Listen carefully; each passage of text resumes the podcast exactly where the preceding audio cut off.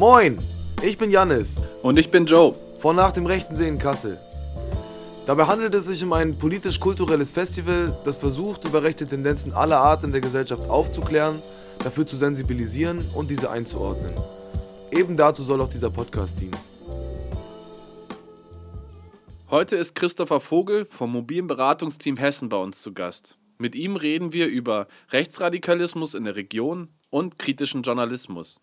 Ja, Christoph, schön, dass du da bist. Ja, ich freue mich auch. Ich fand äh, es ist ein super Zufall. Wir haben darüber geredet, äh, einen Podcast zu machen. Einen Tag später kam eure Anfrage und nach mir, das ist irgendwie Schicksal, dass wir jetzt hier sitzen. Wunderbar. Wunderbar, wirklich. Äh, wenn du magst, stell dich kurz vor und stell auch mal das MBT vor, an dessen Namen du hier bist. Ja, äh, mein Name ist Christopher Vogel. Ich bin Mitarbeiter des mobilen Beratungsteams gegen Rechtsextremismus und Rassismus für demokratische Kultur in Hessen. Wir sind ein Verein, der sich vor 16 Jahren gegründet hat weil äh, es mobile Beratung in Ostdeutschland gab, aber nicht in Westdeutschland zu der damaligen Zeit. Und wir dachten, sowas muss es eigentlich auch im Westen geben, haben es einfach so gegründet, ohne irgendeine Förderung zu kriegen. Äh, einfach, ne, ich komme aus der Bildungsarbeit und da hat man die Leute immer nur so zwei Tage vor sich oder eine Woche. Und ich dachte, diese Kurzzeitpädagogik, da muss mehr gehen. Und dann haben wir halt nach Ostdeutschland geguckt und haben das quasi übernommen, das Konzept. Und jetzt seit zehn Jahren kriegen wir sogar Geld dafür oder seit ja, zwölf Jahren kriegen wir Geld dafür. Und inzwischen sind wir vier Leute, die in Halbzeit- oder Teilzeitstellen für ganz Nordhessen und Osthessen, also auch Fulda äh, und Landkreis Fulda, zuständig sind und ansprechbar, wenn Leute Probleme mit Rechtspopulismus, äh, Nazis, äh, demokratische Kultur in ihrem Verein, im Dorf, im Jugendzentrum, in der Schule, in der Stadt oder wo auch immer haben. Die können sich alles wenden. Das heißt, ihr seid beratend tätig sozusagen? Ne? Genau, wir sind, äh, wir, ne, manchmal haben die Leute die Vorstellung, wir, sie haben ein Problem und wir kommen dahin und machen das weg, aber unsere Arbeit ist so die klassische Hilfe zur Selbsthilfe eigentlich. Also wir supporten mit, sei es Informationen über die extreme Rechte, sei es über Handlungsstrategien, aber auch längere Prozesse, äh, wenn es um Konflikte, was sich in einem Dorf oder in einer Schule geht, dann kann sowas auch mal ein Jahr dauern dass wir die Leute begleiten. Aber das Ziel ist immer, dass die selber vor Ort aktiv sein können. Hm. Vielleicht können wir noch so später ein bisschen über eure Arbeit konkret reden, was ihr so ähm, auf die ja, Beine gestellt habt. Äh, ähm, vielleicht wollen wir erstmal mit, mit einer Art Begriffserklärung einsteigen. Es geht ja heute ähm, über Berichterstattung und rechte Straftaten. Also davon soll der Podcast heute handeln. Äh, vielleicht gibst du mal einen Begriff davon, so ein rudimentäres Verständnis von dem, was wir unter rechten Straftaten verstehen. Naja, äh, wir arbeiten mit, wenn es um Ex Rechtsextremismus geht, äh, arbeiten wir mit einem Begriff, der in der Sozialwissenschaft äh, recht gut erforscht ist und das nehmen wir auch immer als Grundlage, ob wir jetzt zuständig sind oder nicht. Äh, sozusagen gruppenbezogene Menschenfeindlichkeit äh, ist in der Wissenschaft seit vielen Jahren, wird das erforscht. Da gehören Elemente dazu wie äh, Abwertung von Minderheiten, Rassismus, etablierten Vorrechte, also ne, uns steht mehr zu als irgendwelchen neu dazugekommenen, äh, Menschen abzuwerten aufgrund ihres sozialen Status. Und wenn Leute daraufhin äh, tätig werden, und äh, da muss es nicht immer nur, bei uns geht es auch nur, nicht nur um Straftaten, aber wenn solche Elemente zusammenkommen, dann reden wir von Rechtsextremismus und dann sind wir gefragt. Okay, und äh, dann äh, wäre jetzt so die Frage einfach jetzt auch mit lokalem Bezug, was in dieser Region häufig passiert, sozusagen, wo werdet ihr häufig angesprochen? Das, so das ist ein weites Feld. Also ein großer Teil ist tatsächlich äh, Jugendarbeit und Schule, weil es da häufig äh, besonders auffällt. Ne? Also sich irgendwelche Jugendlichen kommen in die Schule mit komischen Klamotten oder hören äh, rechte, rechte Musik und Pädagogen fragen uns, was können wir da tun. Ne? Das ist sozusagen die, das Niedrigschwelligste. Aber wir haben auch zu tun mit äh, Menschen, die bedroht werden, wobei wir keine Opferberatung sind. Also gibt es noch eine eigene Beratungsstelle hier in Nordhessen oder überhaupt in Hessen. Äh, es gibt ganz viele Nachfragen, wie ist etwas einzuschätzen. Ne? Äh, wie, ich habe hier so ein komisches Gefühl, mein Nachbar hat eine Flagge im Garten hängen oder sowas, ist das problematisch? Äh, wir machen viel Bildungsarbeit, ne, ganz äh, wie, wie wirkt Rechtsextremismus in äh, Communities oder wie ist Medienkonsum, Internet, also die ganze Bandbreite quasi kommt auch in Nordhessen vor. Also alles, was man so aus den Medien oder aus dem Internet kennt, was Rechtsextremismus ist oder die Überschneidung Rechtspopulismus, extreme Rechte, das fällt hier auch alles an. Ne? Also, und dann haben wir natürlich Gewalttaten äh, und bis hin zu Morden in den letzten Jahren gehabt, die wir alle auf dem Schirm haben, worum es sicherlich auch noch gehen wird. Ihr werdet dann ja wahrscheinlich auch einen Überblick über die lokale Szene haben müssen. Also ich habe das erlebt bei einer Veranstaltung, auch im Rahmen unseres Festivals, äh, dass da sehr viele Leute auch hingekommen sind und äh, sehr interessiert auch darüber äh, sich informiert, informieren ließen, was für Strukturen es gibt. Davon werdet ihr ja auch ein Bild haben müssen. Natürlich müssen wir davon ein Bild haben, weil gerade bei diesen Nachfragen nach Einordnung oder so wegen, ich habe Ärger mit meinem Nachbarn, der hat irgendwie eine Hakenkreuzflagge hängen, mhm. dann werden wir gefragt, sind diese Leute schon mal auffällig geworden, gehören die zu Strukturen? Und unsere Arbeit ist, was das betrifft, tatsächlich schwieriger geworden, weil als wir angefangen haben, oder in den äh, Nullerjahren, da gab es halt freie Kräfte, Kameradschaften. Das waren mhm. ne, Leute, die äh, am Wochenende auf Demos gefahren sind, wo man sagen konnte, okay, ja, da ähm, haben Journalistinnen und Journalisten äh, das, diese Demos begleitet und dann sieht man, ah ja, die Kameradschaft XY ist auch, ist auch dabei. Mhm. Heute vernetzen sich die Leute natürlich viel mehr im Internet mhm. äh, und man sieht es auch an jemanden wie äh, Stefan Ernst, der einfach ein paar Jahre äh, seine Gesinnung nicht abgegeben hat, aber einfach aktivistisch weniger gemacht hat. Mhm. Und dann plötzlich äh, wieder anfängt mit Kagida und so, ne, dass die dann anfangen, wieder auf die Straße zu gehen, sich äh, wieder erneut weiter radikalisieren. Und das passiert aber viel online und das macht es viel schwieriger für uns, äh, da auf dem Stand zu bleiben, weil wir, wir sind eine Beratungsinstitution. Wir haben nicht so viel Zeit, uns im Internet rumzutreiben, zu gucken, was die Nazis machen, sondern äh, wir müssen die Leute beraten und natürlich wissen, was, äh, wo gerade Entwicklungen sind oder welche Verbindungen gibt es zwischen AfD-Leuten und der extremen Rechten. Das müssen wir auf dem Schirm haben. Und da sind wir natürlich auf Journalismus angewiesen oder überhaupt auf Recherche von anderen Leuten auch. Ja, äh, wie schätzt du denn das ein? Also die, äh, den Verlauf der Vernetzung, gerade in der rechten Szene in letzter Zeit, hat das zugenommen? Ist das dichter geworden? Weil man hört ja auch immer wieder davon, dass ähm, die, also gerade bei Stefan E. zum Beispiel, der war ja dann galt auch lange als eben nicht so vernetzt, weil er eben nicht so sehr auf rechten Kulturveranstaltungen, wenn man das mal so nennen will, äh, aufgetaucht ist. Naja, die, die, die Szene hat sich, äh, ich sagen, auf der einen Seite äh, neu organisiert in, in kleineren Einheiten, die dann sich vernetzen, zum Beispiel auf solchen Musikfestivals oder sowas, mhm. ne? also auf, auf größeren Szene-Events weniger äh, auf Demos. Und ne, durch diese neuen Formen, die wir auch alle nutzen, ne? also sei es äh, Facebook, Instagram oder WhatsApp, äh, ne, da bleibt man miteinander in Kontakt. Vielleicht nicht mehr in so großen Gruppierungen, wie das äh, früher war, aber man äh, bleibt in Kontakt und durch die Ereignisse der letzten Jahre, also die sogenannte Flüchtlingskrise, fühlen sich diese Leute dann wieder nur, wir müssen jetzt was machen, weil die Nazis waren immer haben immer gesagt, wir sagen das und wir tun das, was die Mehrheit denkt. Und dieses Gefühl, äh, die durch diese rechte Parallelwelt entstanden ist, ne, und dieses, ne, dass jeder jetzt die Möglichkeit hat, seinen Mist im Internet abzusondern, äh, bringt die wieder sozusagen, naja, unter Druck aber so, ey, wir sind doch die radikale Speerspitze, nicht die AfD. Wir müssen doch jetzt was tun. Und dann braucht es gar nicht so viele Leute. Ne? Früher waren es was ich, die NPD oder die Kameradschaften. Da hattest du dann halt irgendwie 20, 30, 40 Leute als deine Gruppe, wo du erstmal sagen musst, okay, was machen wir jetzt? Äh, das kannst du jetzt in, in einem kleineren Maßstab sozusagen absprechen.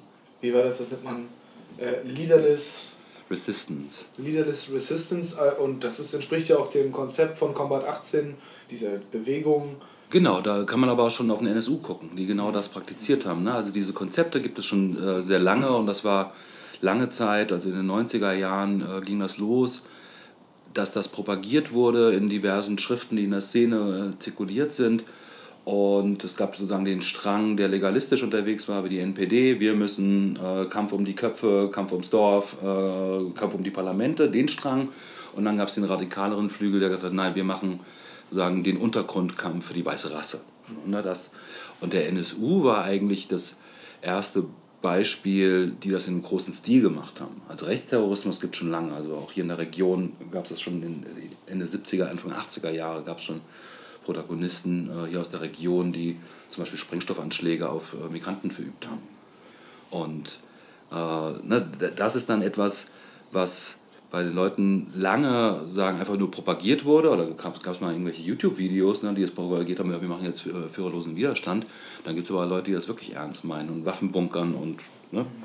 Du hast gerade äh, noch als Nachfrage, du hast gerade von so diesen zwei Strängen gesprochen, einmal so äh, der parlamentarische Weg, legale Weg und dann einmal äh, der Weg des rechten Terrors. Äh, würdest du sagen, dass äh, die auch untereinander vernetzt sind? Gibt es da Belege, Verbindungen, NSU, NPD, wie auch immer? Selbstverständlich. Also die, alles, alles, was man über den NSU weiß, äh, ne, also gibt es äh, Protagonisten wie zum Beispiel Thorsten Heise, der ja hier ne, auf der Thüringer Seite, aber immer noch hier in der Region, der über viele Verbindungen in das äh, Unterstützungsumfeld des NSU verfügte und der aber gleichzeitig im Bundesvorstand der, äh, der NPD war und dort quasi schon auch seit den 90ern der Ansprechpartner für die, Kamer die Kameradschaftsszene war. Diese Verbindungen gab es schon immer, na klar.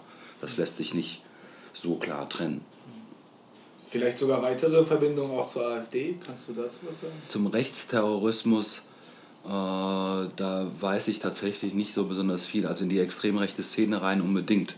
Ne? Es gibt Leute, die äh, AfD-Jugendorganisation und identitäre Bewegung sind sehr dicke miteinander immer gewesen. Ne? Das, äh, in, in Fulda gibt es jemanden, der ähm, bei der, äh, jetzt für die AfD in Parlamenten sitzt, der bei der identitären Bewegung äh, im, im Vorstands, an einem Posten inne hatte. Das gibt es äh, lässt sich ganz gut belegen. Das, der andere Strang, der mir dazu einfällt, ist diese Prepper-Szene und diese Recherche zu Nordkreuz und Leute, Bundeswehr, ne, und da, wo Leute sich auf den Bürgerkrieg vorbereiten und dann auch in der AfD dann Posten bekommen haben. Ähm, vielleicht nochmal, um auf den Anfang des Gesprächs zurückzukommen, vielleicht erzählst du noch mal ein bisschen was äh, zum MBT, zur Geschichte des MBT, ähm, gerne auch über die Rolle des MBT in der Zivilgesellschaft. Es gibt ja auch so eine vermittelnde Funktion, die ihr einnehmt, äh, meinem Eindruck nach. Mhm. Ja.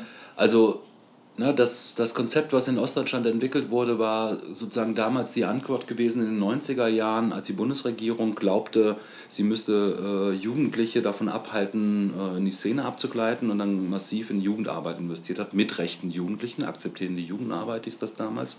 Gibt es auch noch, aber hat sich in dem Bereich eigentlich ziemlich diskreditiert. Und mobile Beratung entstanden ist so, wir müssen die Zivilgesellschaft, also das direkte Umfeld der Jugendlichen, die müssen wir beeinflussen, weil äh, akzeptierende Jugendarbeit wurde damals häufig falsch verstanden im Sinne von, das ist alles okay, was die machen und wir bieten denen jetzt irgendwelche Räumlichkeiten und dann haben dann zum Teil Bands äh, in Jugendzentren geprobt, also Nazi-Bands. Mhm. Und dieser Gedanke, dass die Leute drumherum aktiviert werden müssen und supportet werden müssen, weil die es sind, die da 24 Stunden am Tag wohnen oder Lehrer, die da jeden Tag in die Schule gehen und mit ihren Schülern arbeiten, die zu supporten, dass die handlungsfähig werden, Haltung zeigen können und auch äh, die Entwicklung, sei es von jungen Leuten oder die Geschicke ihres Vereins oder Dorfs äh, mitbestimmen können. Das ist so der Gedanke dahinter. Mhm. Und das äh, setzt sich ja inzwischen langsam auch äh, bis in, in sicherheitspolitische Kreise durch, dass Rechtsextremismus nicht nur ein äh, Problem der Sicherheitspolitik ist, sondern eine Frage der Demokratie und wie wird die vor Ort gelebt.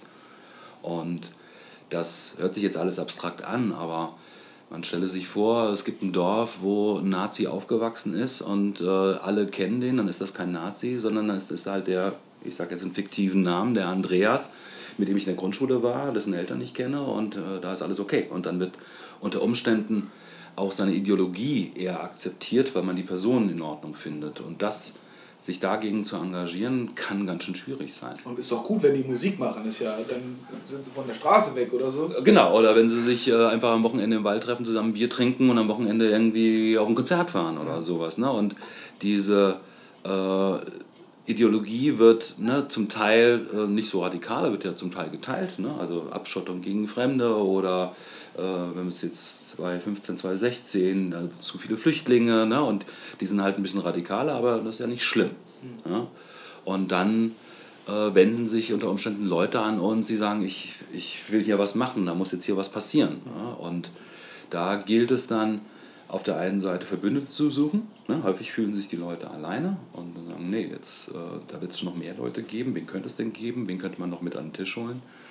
Äh, die zu bestärken, dass sie richtig liegen, weil häufig zweifeln Leute, also so, bin ich hier der Einzige der, oder die Einzige, der ein Problem hier sieht.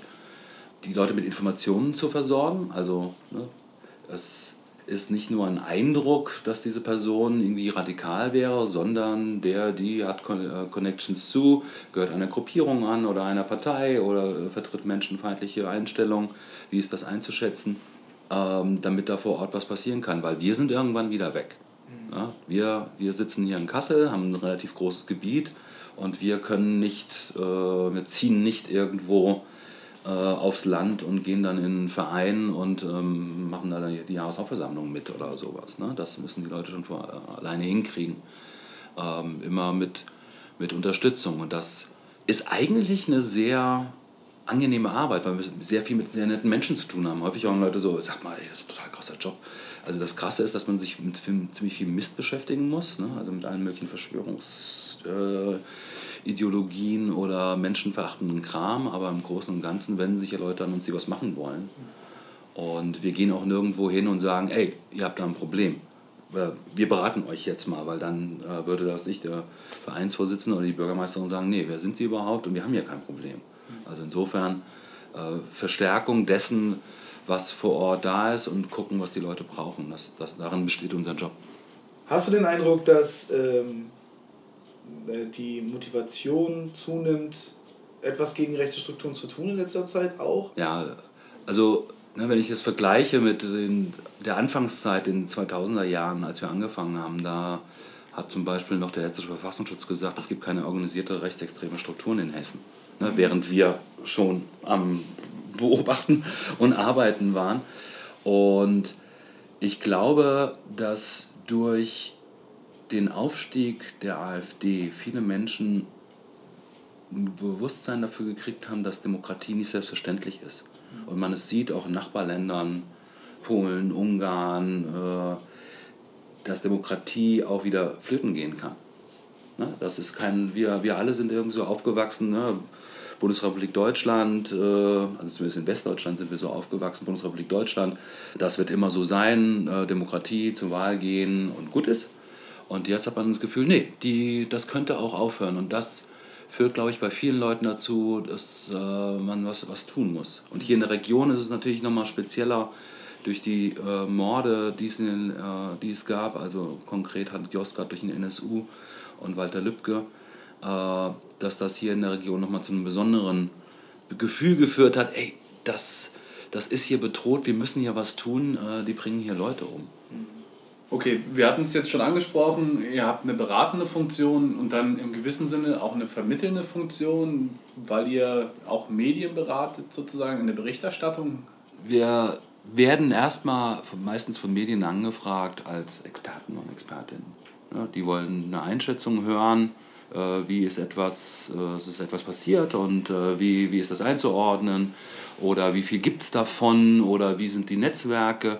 Manchmal merkt man in, aber dann auch in, in den Hintergrundgesprächen, dass es schon auch Fragen gibt, ähm, zum Beispiel, wie viel Aufmerksamkeit sollte man gewissen menschenverachtenden Aussagen treffen. Ne? Aber erstmal sind die Fragen meistens danach, sagen Sie nochmal als Experte.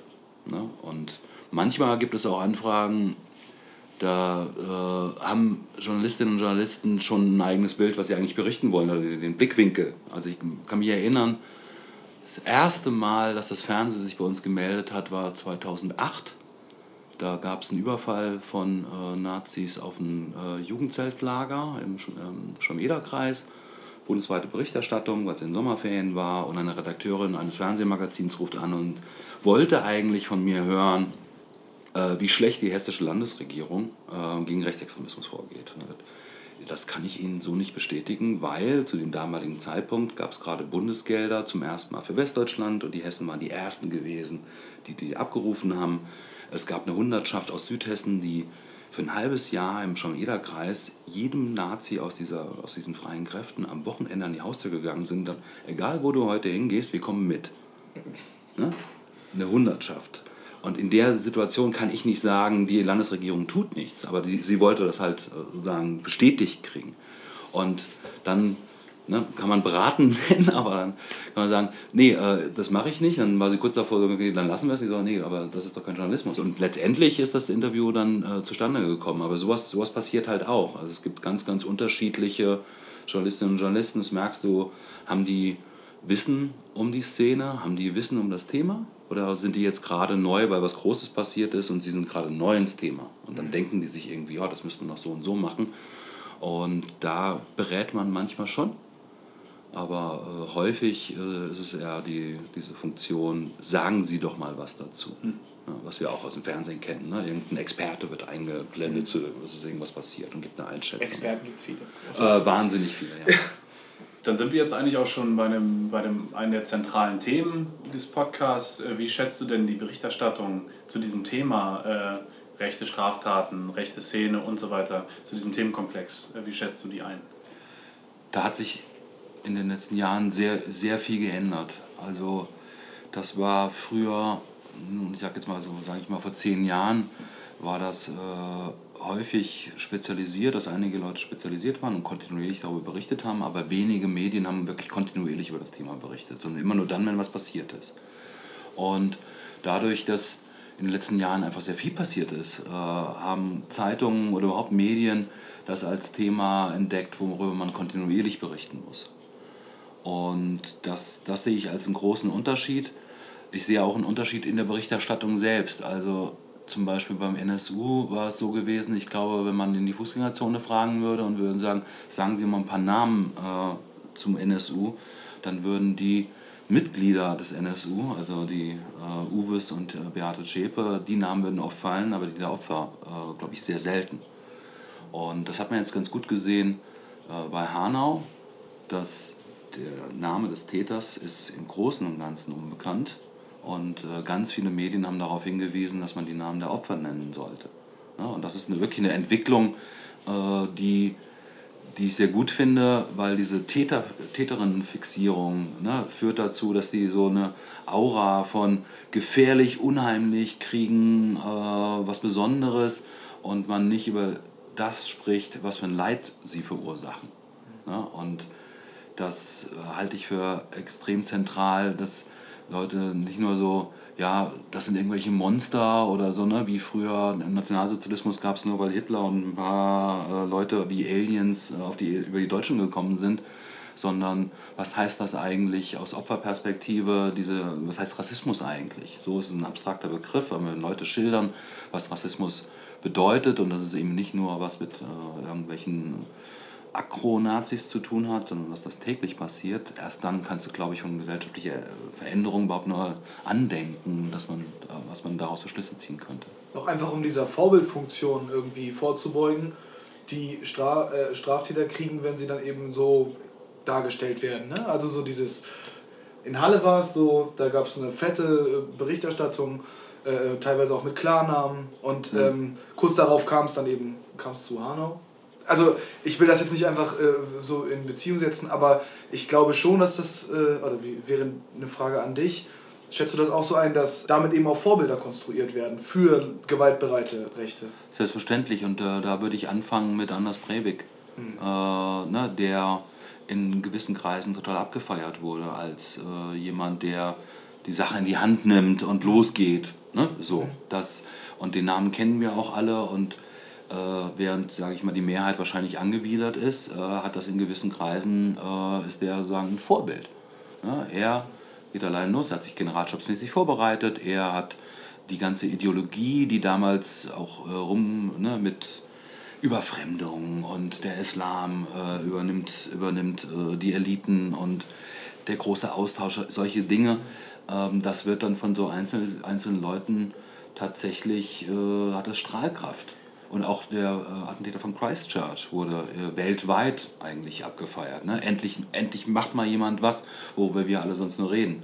Während der in Halle zum Beispiel äh, war, glaube ich, ein bisschen, ist ein bisschen anders zu betrachten, weil der einfach nicht so heldenhaft rüberkam. Also mit seinem Livestream äh, sagte er auch, Mist, jetzt habe ich es schon wieder verbockt. Ne? Also das ist eine andere Szene. Äh, diese, ich sag mal, Männer diese, ne, was man sagt, so diese Inselszene. Also ich bin ein Loser, ich kriege keine Freundin und daran sind die Moslems schuld und darunter fällt auch der Typ in Hanau. Das, die werden nicht so abgefeiert, aber es bleibt trotzdem wichtig in der Medienberichterstattung, nicht nur auf diese Täter zu fokussieren, sondern auf das, was sie tun und äh, auf die Folgen für die Menschen, äh, die darunter zu leiden haben, weil sie einen Angehörigen verloren haben. Du hast jetzt schon äh, die, sozusagen, wir haben über die Vorbildfunktion gesprochen und wie so sich auf Anders Breivik in der Szene bezogen wird. Es gibt ja auch so rechte Medien, eine rechte Medienlandschaft. Ähm, wie, kannst, wie würdest du die Rolle dieser, dieser rechten Medien einschätzen für die rechte Szene? Naja, es, man, ne, es gibt so dieses Moment, dass man sagt, früher hatte jedes Dorf seinen Dorftrottel und das war nicht weiter schlimm, weil äh, ne, das war halt die eine Person. Heute sind die ganzen Leute miteinander vernetzt. Sie haben nicht mehr das Gefühl, alleine zu sein. Sie haben das Gefühl, äh, Teil einer Bewegung zu sein, weltweit sogar. Und das ist natürlich, kann natürlich zu sowas führen. Ne? Auch ich kann jetzt meine 5 Minuten Fame kriegen, indem ich so etwas tue. Und ich habe eine Szene, wo ich mich hervortun kann und wo ich abgefeiert wäre. Selbst wenn ich danach lebenslänglich in den Knast gehe, kriege ich diese Bestätigung. Und das hat sich natürlich massiv geändert äh, zu früher, wo die Leute einfach alleine äh, vor sich hin hatten und in vor digitalen Zeiten äh, diesen Austausch nicht hatten. Und das kann dazu führen, dass Leute sich bemüßigt fühlen, äh, okay, es geht los. Und dann und dann noch, das sollte man wirklich nicht unterschätzen, diese ganzen zum Teil mit riesen Reichweiten, diese ganze rechtspopulistische Medienwelt, wo sich gegenseitig versichert wird, dass die äh, ne, Regierung DDR 2.0 ist und der große Austausch stattfindet durch den Eliten und sowas. Und dass sich dann äh, der radikalere Teil, der sich als radikaler versteht, äh, bemüht sich fühlt, oh, da muss ja jetzt mal jemand was tun. Das kann, ne? Also aus deren Sicht ist das so, seit Jahren, ne, die Flüchtlinge kommen und äh, das Land geht den Bach runter und alle gucken nur zu und selbst die AfD labert nur in Parlamenten rum, in Anführungszeichen. Und da muss ich jetzt herausgehen und irgendjemand muss was machen. Und das, das kann ein Verstärker sein. Das, ich äh, dachte nur gerade, die so Verschwörungstheorien sind eigentlich ein ganz gutes Beispiel für so was teilweise sich in rechten Foren abspielt, aber bis in die Popkultur hineinreicht, in verschiedener Form. Also antisemitische Stereotype, aber auch diese, diese Erzählung vom großen Austausch äh, findet irgendwie auch im Mainstream statt. So, und es gibt so Autoren wie Sarrazin, die Bestseller äh, schreiben zu Themen wie Überfremdung und so weiter. Ja, Sarrazin war tatsächlich ein Bruch, also weil es zum ersten Mal jemand mit einer Riesenreichweite geschafft hat, rassistisches, also offen rassistisches Gedankengut in Mainstream einzuspeisen, der nicht aus der Rechten kam. Der war und ne, bis vor kurzem SPD-Mitglied. Ja, ein ehemaliger Finanzsenator von Berlin schreibt ein hochgradig rassistisches Buch und in, in, in den rechten Kreisen, die bis da dorthin äh, marginalisiert waren, sind die Sektkorken geknallt. Dass endlich mal jemand aus dem Mainstream heraus mit Reichweite und das Buch wurde vorab in Spiegel und Bild gedruckt. Ähm, das war sozusagen der Dammbruch gewesen für, äh, für, den, für den Mainstream. Ne? Vorher waren es irgendwelche Leute, die es im Prinzip dasselbe propagiert haben, die aber nicht so eine große, so eine große Reichweite hatten. Und der sein Deutschland schafft sich ab war, wenn ich da nicht, mich nicht täusche, das bestverkaufte Sachbuch in der, Bundesrepublik, in der Geschichte der Bundesrepublik gewesen. Ja? Und das finde ich tatsächlich ein, eine, sozusagen einen Meilenstein, einen negativen Meilenstein in, in der Geschichte. Und seitdem, ne, auf der einen Seite ist es natürlich super, dass du, äh, ne, wie wir jetzt hier auch, einfach einen Podcast machen und wir können das, was uns durch den Kopf geht, sozusagen in die Welt rausgeben und schauen, dass es Leute gibt, die sagen, ja, ja finde ich interessant. Das führt aber da auch dazu, dass es so Paralleluniversen gibt, wo Leute sich gegenseitig verstärken und sich mit den abstrusesten Sachen äh, gegenseitig geschlagen hat. Wir hatten letztens einen Fall, da ging es um äh, einen YouTube-Sender, wo wirklich die abstrusesten Sachen, ne, also von UFOs über äh, Alternativmedizin äh, bis hin zu Reichsbürgern zusammen in einem Kanal erscheinen und guckst dir das an und denkst so, ihr teilt das ja nicht alles. Ne? Also da, jeder hatte da so, so sein Projekt oder Thema, aber man war sich einig gewesen, die da oben lügen uns an und wir haben hier eine, eine Wahrheit entdeckt. Ja, und das, das ist natürlich mehr geworden, dass so eine gewisse Skepsis gegenüber Medien oder auch Politik es viel leichter geworden ist, dass du solche Angebote ab, abrufen kannst, die dir bestätigen, ja, es ist alles nur ein Fake. Und ne, ich bin ja auch medienkritisch oder man sollte auch medienkritisch sein. Ne? Also nicht alles, was. Na, ich werde auch immer misstrauisch, wenn äh, dass man das Gefühl hat, ähm, es gibt nur eine richtige Perspektive, aber die Antwort kann ja nicht sein, irgendwelchen obskuren Leuten, die sich irgendwas ausdenken, äh, sozusagen auf der YouTube-Universität zu studieren und sagen, ja, das Fakten sind relativ und ich glaube jetzt einfach dem, weil es mein Weltbild bestätigt äh, und nicht mehr journalistische Recherche. Also das hat schon noch seinen Wert. Weil du es gerade angesprochen hast, ähm, ich meine, wahrscheinlich kennen die meisten die äh, Diskursregeln der AfD.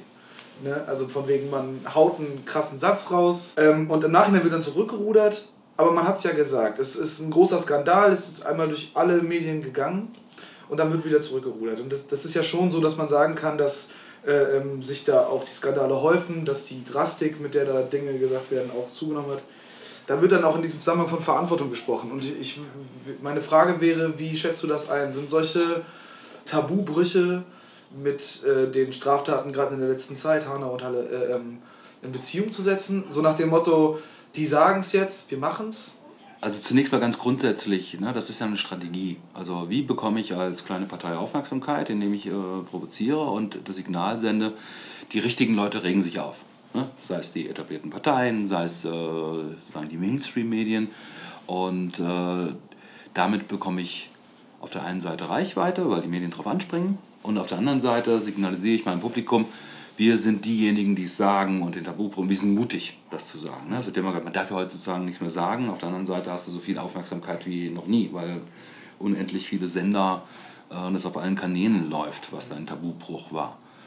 Und dann gibt es natürlich äh, so einen kleinen Teil von Leuten, die sagen, ja, ich muss jetzt was machen. Ne? Also wenn allgemein die Stimmung so ist und man das Gefühl hat, äh, ne, gerade 2015, 2016 äh, kann man das ganz gut sehen. Ne? Auf der einen Seite kommen in einem Jahr 800.000 Geflüchtete und die werden aufgenommen oder zunächst mal bei, alle, bei allen Schwierigkeiten, die es da im Detail gab, aber im Großen und Ganzen äh, war ja die Bundesrepublik in der Lage, äh, das zu schaffen, wie äh, unsere Kanzlerin das damals gesagt hat. Auf der anderen Seite gibt es dann gab es wachsende Leute auf der einen Seite, die sagen, die kriegen alles hinten reingeschoben und um uns kümmert sich niemand. Die Grenzen brechen weg und die strömen jetzt ja alle rein, es wird jetzt jeden Tag so weitergehen. Und in diesem Gefühl gibt es natürlich Leute, die sagen, wir müssen etwas machen. Ja? Und wenn ich dann noch durch diese Medienparallelwelt, in der die Leute sich bewegen, das Gefühl habe, alle denken so wie ich, ja? und das kennen man diese Medienbubbles, äh, ist ein Problem und äh, ich lebe auch in einer Medienbubble. Mir wird sehr wenig äh, sozusagen menschenverachtender Mist in meine Timeline bei Facebook gespült. Anderen Leuten ist es nur so, es ist nichts anderes. Und dann steigt natürlich so eine, so, ne, da hilft dir auch eine, eine Demo wie in Chemnitz nichts, wo du das Gefühl hast, okay, da gehen ein paar tausend Leute auf die Straße. Es muss was passieren. Und es passiert nichts. Ne? Also die Bundesrepublik ist nicht zusammengebrochen, die AfD hat keine Mehrheit. Äh, wir leben nach wie vor in Wohlstand. Der Islam ist nach, immer noch nicht Staatsreligion. Also die ganzen Horrorbilder in diesem Erregungszustand, in dem Leute jetzt jahrelang waren, das ist alles nicht gekommen. Ja? Und dann äh, gibt es natürlich Leute, die sagen, okay, dann äh, werden wir das jetzt äh, forcieren. Äh, jetzt hast du gesagt, die Berichterstattung hat sich verändert. Gerade am Beispiel von Hanau wird jetzt über die Opfer gesprochen, mehr als über den Täter, was diese Glorifizierung eher verunmöglicht. Wie würdest du denn die Recherche einschätzen, die äh, durch die Medien erfolgt? Ja, ich glaube, es ist besser geworden. Also zunächst mal muss man sagen, durch die Einsparungen bei, gerade bei Zeitungen, auch bei Lokalzeitungen, äh, war kaum noch eigene Recherche vorhanden. Ne? Und wenn man sich anguckt, was an Recherche auch zu anderen Themen wie Finanzskandale und sowas passiert ist, dass Zeitungen sich zusammentun, um etwas gemeinsam zu recherchieren und da Ressourcen reinwerfen. Und viele, gerade Lokalzeitungen, haben diese Ressourcen nicht mehr gehabt. Ne? Sparkurs, Sparkurs, Sparkurs. Und was wir erlebt haben, spätestens seit NSU, wie wichtig Recherche ist, auch kontinuierliche und auch äh, sich ein Archiv äh, anzulegen und diese Szene über einen langen Zeitraum zu begleiten, weil diese ne, NSU-Leute, die die gab es auch schon Anfang der 90er Jahre. Ne? Und Zeitungen haben diese Ressourcen nicht, um sowas. Die sind auch angewiesen auf Zivilgesellschaft, auf Antifa-Recherche, äh, sind auch wir. äh, weil es einfach Leute gibt, die das, also wirklich einen großen Teil ehrenamtlich über, über lange Zeiträume machen. Mhm. Und darauf wird dann äh, zurückgegriffen. Wie gesagt, spätestens seit NSU hat man gesehen, wie wichtig das ist. Weil ohne journalistische Recherche wüssten wir über den NSU herzlich wenig. Mhm. Ne? Also das Gerichtsverfahren in München hat sehr wenig zutage befördert, was sagen, das Umfeld angeht, was ne, die, die Neonazi-Strukturen angeht. Man muss davon ausgehen, dass in Kassel rund um äh, den Mord von äh, an Halep Josgard es einfach äh, Strukturen gab, die nicht in Thüringen saßen, sondern in Kassel oder Nordhessen saßen. Ne? Also in, in dem äh, Schutt in Zwickau, als Beate Schäpe das Haus angezündet hatte, hat man eine Skizze gefunden von dem Internetcafé in der Holländischen Straße. Das fertigst du mal nicht so einfach an, indem du am Wochenende von Zwickau nach Kassel fährst und mal kurz in dieses Internetcafé gehst. Ne? Und überhaupt diese Strukturen drumherum, das ist in München nicht thematisiert worden. Die Generalbundesanwaltschaft, die die Anklage erhoben hat, ne, hat das nicht thematisiert im Prozess. Und ohne die Opferanwälte und journalistische Recherche wüssten wir darüber herzlich wenig. Auch die Rolle von Temme in diesem Ganzen, was immer noch unaufgeklärt ist. Also wir sind da auch äh, darauf angewiesen. Wie könnte denn eine sinnvolle Berichterstattung zu diesem Thema zu rechter Gewalt aussehen? Also vielleicht hast du Beispiele, vielleicht hast du irgendwie Vorstellungen. Äh, ähm. Ja, also zunächst mal, wenn etwas passiert, ne, das war zum Beispiel bei, als das äh, der Anschlag in Hanau äh, passiert war. Das war ja spät abends gewesen und morgens um halb zehn klingelt bei uns das Telefon, Fernsehsender will ein Interview haben. Wir suchen halt einen Experten, irgendeinen Talking Head, den sie ins Fernsehen bringen können.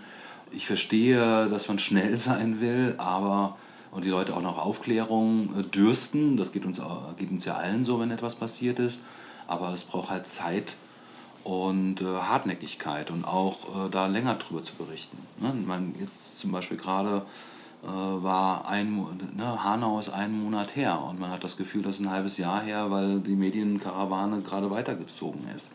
Ne? Also erstmal Hartnäckigkeit, auch Recherche äh, kostet Geld und da müssen, können wir uns auch selber an die Nase fassen. Äh, wir konsumieren Medien im Internet für lau äh, und sind selten bereit, Geld auszugeben, aber Recherche kostet Geld, ne, was Journalismus angeht. Man kann nicht nur sagen, ja, da gibt es ja Leute, die das ehrenamtlich machen und Antifa und so, die da ihre Freizeit äh, verbringen. Nein, das, äh, es braucht, braucht Geld und Hartnäckigkeit.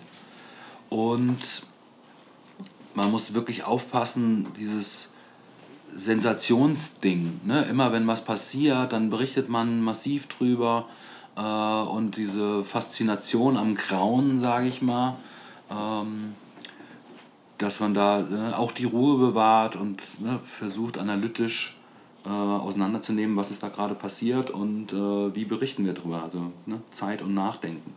Bei vielen Sachen gibt es halt auch noch einen anderen Winkel. Also 2015 wurde, ab 2015 wurde quasi, man hatte das Gefühl, es gab ein Jahr lang keine Talkshow ohne jemand von der AfD. Mhm. Aber zeitgleich gab es Millionen von Leuten, die sich engagiert haben, ehrenamtlich oder auch hauptamtlich, das gab es ja auch, äh, dass Leute in Behörden gesagt haben, okay, hier ist gerade eine Ausnahmesituation, jetzt müssen wir was tun. Und darüber wurde kaum berichtet oder nicht in dem gebührenden Maß oder in dem Verhältnis. Ne? Also ne, auf der Jagd nach Klicks und Auflage ist halt so der Horror, der Grusel und der Skandal ähm, erfolgsversprechender als das, was die Leute jeden Tag einfach so machen. Und man muss nicht immer auf die lautesten Schreierhälse abgehen, sondern man kann auch mal auf die Leute, die sich einfach anständig verhalten ne, und deren Perspektive reinbringen oder die Perspektive von Minderheiten. Das braucht es viel mehr. Der Opfer. Der Opfer, aber äh, auch überhaupt, was macht Rassismus im Alltag? Ne? Da möchte ich nicht immer nur von Opfer reden, ja. sondern Betroffene, äh, diese Perspektive, weil viele Leute halten das einfach für ähm, ne, ihre Perspektive ist die einzige, die's, äh, die gilt. Und wir leben in so einer komplexen Gesellschaft, es gibt einfach wahnsinnig viele Perspektiven. Und da wäre mein Anspruch an Medien, äh, bringt möglichst viel, viele Perspektiven rein und beleuchtet Themen unter möglichst vielen Blickwinkeln, weil es ist halt nicht nur schwarz-weiß, das machen die Rechten. Ne? Die sagen, es gibt ein Problem, es gibt Schuldige, Und das ist alles ganz einfach. Nee, die Welt ist nicht einfach. Wir merken das ja auch gerade, äh, dass es alles sehr äh, kompliziert ist und man jetzt nicht immer, äh, wer ist denn schuld an Corona? Da gibt es natürlich Leute, die wissen genau, äh, wer, wer schuldig ist. Und Zweifelsfall ist es eine jüdische Weltverschwörung, die, schuldig, die immer schuldig sind. Aber im Großen und Ganzen wissen die Leute ja, dass es einfach komplexer zugeht. Und diese Komplexität wünsche ich mir in der Berichterstattung. Ja, das wäre dann das, was wahrscheinlich unter den Reiter kritischer Journalismus viele, dass man irgendwie die Möglichkeit hat, sich ein differenziertes Bild von der Lage zu machen? Genau, erstmal überhaupt, was ist, ne, was, welche, was sind überhaupt Quellen? Ne? Also nur irgendein Honk, der sich äh, auf YouTube hinstellt und sagt, äh, ich habe jetzt die Wahrheit rausgefunden und in Wirklichkeit ist alles so und so und ihr fallt alle auf eine äh, auf die große Verschwörung rein, das ist ja keine Quelle. Ja. Wir rufen ja auch zur Recherche auf. Ne? Da sieht man jemanden, der in den Himmel zeigt, äh, auf irgendwelche Kondensstreifen und sagt, recherchiert. Genau, ne? und äh, sie tun so, als ob das wissenschaftlich wäre. Ne? Ja. Ne? Und deswegen äh, rede ich auch nicht von Verschwörungstheorien, weil das adelt äh, sowas als äh, sozusagen eine Theorie, die man belegen oder widerlegen kann, sondern es sind einfach Verschwörungserzählungen oder sowas. es gibt eine super Doku gerade, oder relativ neu auf Netflix, äh, Leute, die glauben, dass die Erde flach ist und wir alle eine Verschwörung aufsitzen äh, uns erzählt wird fälschlicherweise, dass die Erde rund ist. Und die äh, unternehmen dann wissenschaftliche Versuche mit Laserstrahlen, ob äh, die Erde flach ist. Und ihre Ergebnisse zeigen, die Erde ist nicht flach, sie ist rund. Äh, und dann sagen sie, ja, okay, dann müssen wir weiter an unserem, unserem Versuchsaufbau arbeiten. Ne? Also, das ist eine super Doku. Einfach mal ja. bei Netflix eingehen, wer das hat. Ähm, ne, also also ich finde das gerade im Moment gerade tatsächlich interessant mit, äh, wir leben in einem absoluten Ausnahmezustand im Moment und Medien äh, berichten natürlich sehr viel über das, was Regierungsmaßnahmen gerade notwendig macht und trotzdem habe ich immer noch die Erwartung, es passiert ja auch, ähm, dass Journalismus stattfindet im Sinne von ich stelle kritische Fragen. Ich versuche möglichst viele Blickwinkel herzustellen und die Leute sollen sich daraus eine Meinung bilden. Was hat das mit den Bürgerrechten gerade? Was macht das mit den Bürgerrechten im Moment? Oder was bedeutet das nicht nur für äh, Großunternehmen, sondern für die Kassiererin oder für die freie Kunstszene, was, was jetzt hier gerade passiert? Brauchen wir nicht einen Rettungsschirm, das passiert ja auch gerade, für äh, Leute mit niedrigen Einkommen oder Obdachlose oder Geflüchtete, die gerade in ihren Unterkünften sitzen, die abgeschlossen werden? Das das äh, wünsche ich mir als Berichterstattung und nicht nur die Mächtigen sagen das und jetzt muss, muss halt das und das passieren und wir sind als Medien einfach nur äh, sagen Sprachrohre dessen, äh, was angeordnet wird, sondern immer kritisch bleiben, nachfragen. Mhm. Ja. Ein bisschen so, das scheint der Begriff von kritischem Journalismus, wie wir jetzt diskutiert haben, so ein bisschen dem geschlossenen Weltbild entgegensteht. Also der Idee eines geschlossenen Weltbildes im Sinne einer Verschwörungstheorie zum Beispiel. Ne? So. Ja, ich muss mich natürlich auch immer selber hinterfragen, ne? Äh, habe ich eigentlich recht mit meinen Annahmen? Also das ne, Überzeugungen entstehen auch dadurch, dass ich mir äh, ne, Medien, Medien konsumiere und mich mit anderen darüber austausche und äh, dann ausprobiere, ist das plausibel, ist was mit äh, Nachfrage und neugierig bleibe. Ja. Ne? Also ich finde es auch das sind ja viele Leute, das ist ja nicht nur auf der Rechten so, so, ich, weiß, ich weiß Bescheid und die Welt sollte jetzt so und so laufen, weil ich mir das ausgedacht habe und äh, wenn alle auf mich hören würden, dann äh, wären unsere Probleme gelöst. So soll das nicht sein, sondern es geht ja darum, dass Leute sich auf Grundlage von Journalismus, zurzeit ist es gerade viel Wissenschaft, ähm, von Informationen miteinander austauschen und zu Ergebnissen kommen. Das ist Demokratie. Mhm. Ne? Sich darüber auszutauschen, zu streiten und dann gucken, äh, wie machen wir das jetzt. Mhm. Vielleicht zum Abschluss nochmal eine Frage äh, zurück zum MBT. Äh, wie, wie ist das bei euch gerade? Habt ihr gerade viel zu tun in äh, den Coronavirus-Zeiten? Nein. Äh, unsere Dienste sind nach wie vor gefragt. Wir beraten gerade, äh, ne, es ist weniger geworden. Die ganze politische Bildung ist weggefallen, also alle Veranstaltungen. Wir beraten gerade äh, noch Leute, die Bedarf haben, zum Beispiel via E-Mail, Skype. wir nutzen die Zeit, um Sachen, die liegen geblieben sind äh, in den letzten Monaten. Ähm, da kommt man mal dazu. Also seit Lübcke sind wir wirklich sehr, sehr stark nachgefragt äh, worden. Also wir haben wirklich sehr viele Anfragen letztes Jahr gekriegt, auch von Leuten, die sich noch nie an uns gewendet haben, auch Unternehmen oder überhaupt zivilgesellschaftliche Akteure, die bisher wo, äh, noch nicht zu unserer Zielgruppe gehört haben. Und da ist viel liegen geblieben einfach. Und äh, jetzt gerade so ein bisschen man kommt wieder dazu, sich ein bisschen zu sortieren, aber es geht natürlich weiter. Ne? Also wir, wir haben einen Fall, wo jemand bedroht wird von einem Nazi äh, in, einer, in einer Kommune. Ähm, diese Leute brauchen natürlich weiter Unterstützung, auch wenn man nicht direkt hinfahren kann. Dann vielleicht daran anknüpfend noch äh, dann wirklich die letzte Frage.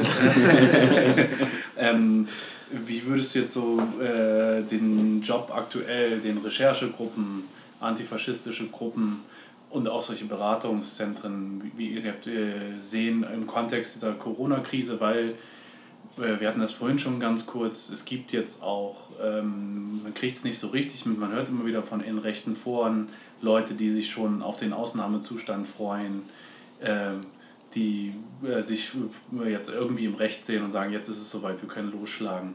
Also das heißt, sollte, sollte man da wachsam sein und das im Auge behalten, weil es ist jetzt gerade der mediale Fokus eigentlich woanders. Na klar, also das, da sollte man wachsam sein. Ich glaube, das passiert auch. Ne? Also sowohl äh, wir, also mein, mein, meine, mein Kollege Stefan wird ja demnächst auch hier im Podcast äh, darüber berichten können, über genau das Thema, äh, dass man da hinguckt, was passiert da gerade. Auf der anderen Seite ist es fast schon ne, so verzweifelte Versuche von so der extremen Rechten, sich jetzt als Kümmerer wieder zu präsentieren, so ähnlich wie in den 90er Jahren. So, wir kümmern uns um die Volksgemeinschaft und meldet euch bei uns, wenn wir einkaufen gehen sollen für alte Leute und sowas, interessiert keinen. Ja, ne? da, da ruft auch niemand an oder da meldet sich anscheinend auch niemand, sagen sie zumal selbst. Also die sind gerade wirklich an den Rand gedrückt. Das heißt aber nicht, dass die äh, weniger gefährlich wären. Aber ich glaube, im Moment ist es tatsächlich so, dass die ähm, erstmal äh, sozusagen in den Mainstream nicht mehr vordringen. Wo, wozu das führt, werden wir sehen. Hoffentlich ziehen sie sich in ihre Bunker zurück und äh, warten auf das Weltende. ja, genau. Christoph, schön, dass es euch gibt. Also das, äh, ähm, und schön, dass du da warst. Schön, dass du da vielen warst. Dank äh, vielen Dank, dass ich da sein durfte.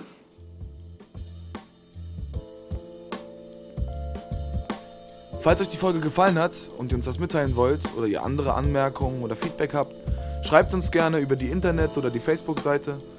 Ansonsten vielen Dank fürs Reinhören, bleibt uns treu, bleibt solidarisch und bleibt gesund.